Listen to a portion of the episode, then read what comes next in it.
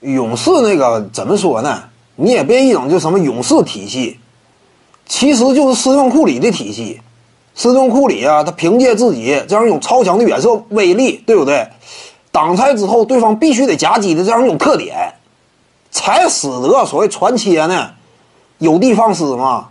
说白了就是两种套路，一个是斯顿库里这种逼迫对手夹击，一个是勒布朗詹姆斯这种，对不对？一星四射，协防之后分球，这种大战呢，其实殊途同归的，都是因为个人超强的进攻火力牵扯了对方啊。超过一个人以上的防守注意力，进而为队友呢带来出手机会，殊途同归。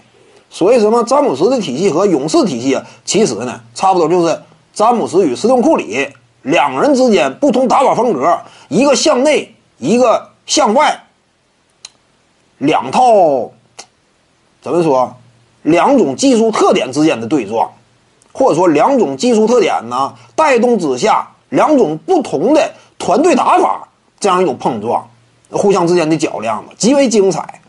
为什么现在一回顾过往啊，二零一四到一五赛季，一直到二零一八赛季那四年，现在一回想非常精彩，对不对？两种风格，两种套路，十分迥异，互相之间火星撞地球一般嘛。说实话啊，仔细一思考，如果二零一七年、一八年没有杜兰特加盟的话，仍然就是斯顿库里率领铁三角与詹姆斯率领欧文乐福，就老是这哥仨打的话，我估计哈，仅就观赏层面，有可能更加精彩，对不对？那就纯粹火星撞地球了吗？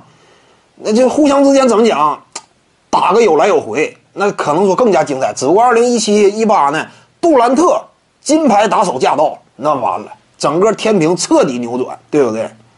徐静宇的八堂表达课在喜马拉雅平台已经同步上线了。